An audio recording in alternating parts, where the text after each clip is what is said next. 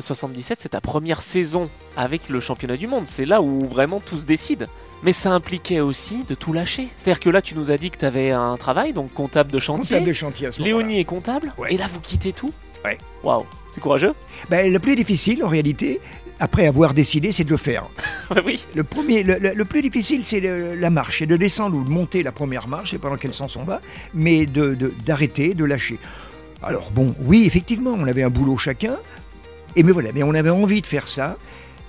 Mon papa, dont j'ai parlé précédemment, à ce moment-là, est décédé, si tu veux. Il nous est revenu une petite part d'héritage, et 35 000 francs, tout simplement parce que c'était le prix d'un Morbidelli. Et mon frère a investi dans un terrain. Il m'a dit que j'étais complètement fou, ma mère également. Bah oui. Mais nous, on a investi dans une moto. Et on est parti. Alors, on n'a pas complètement investi parce que je savais bien que si j'investissais tout, j'aurais rien pour continuer. Donc, il a fallu négocier, etc., etc., etc., pour obtenir une- un morceau de moto chez l'importateur Morbidelli de l'époque, euh, Monsieur Morbidelli, qui était le, le- le cousin de- du constructeur italien. Et donc voilà, encore une fois avec l'aide de Christian Perse, on a pu remonter cette moto, euh, rajouter les pièces qui manquaient, etc., etc.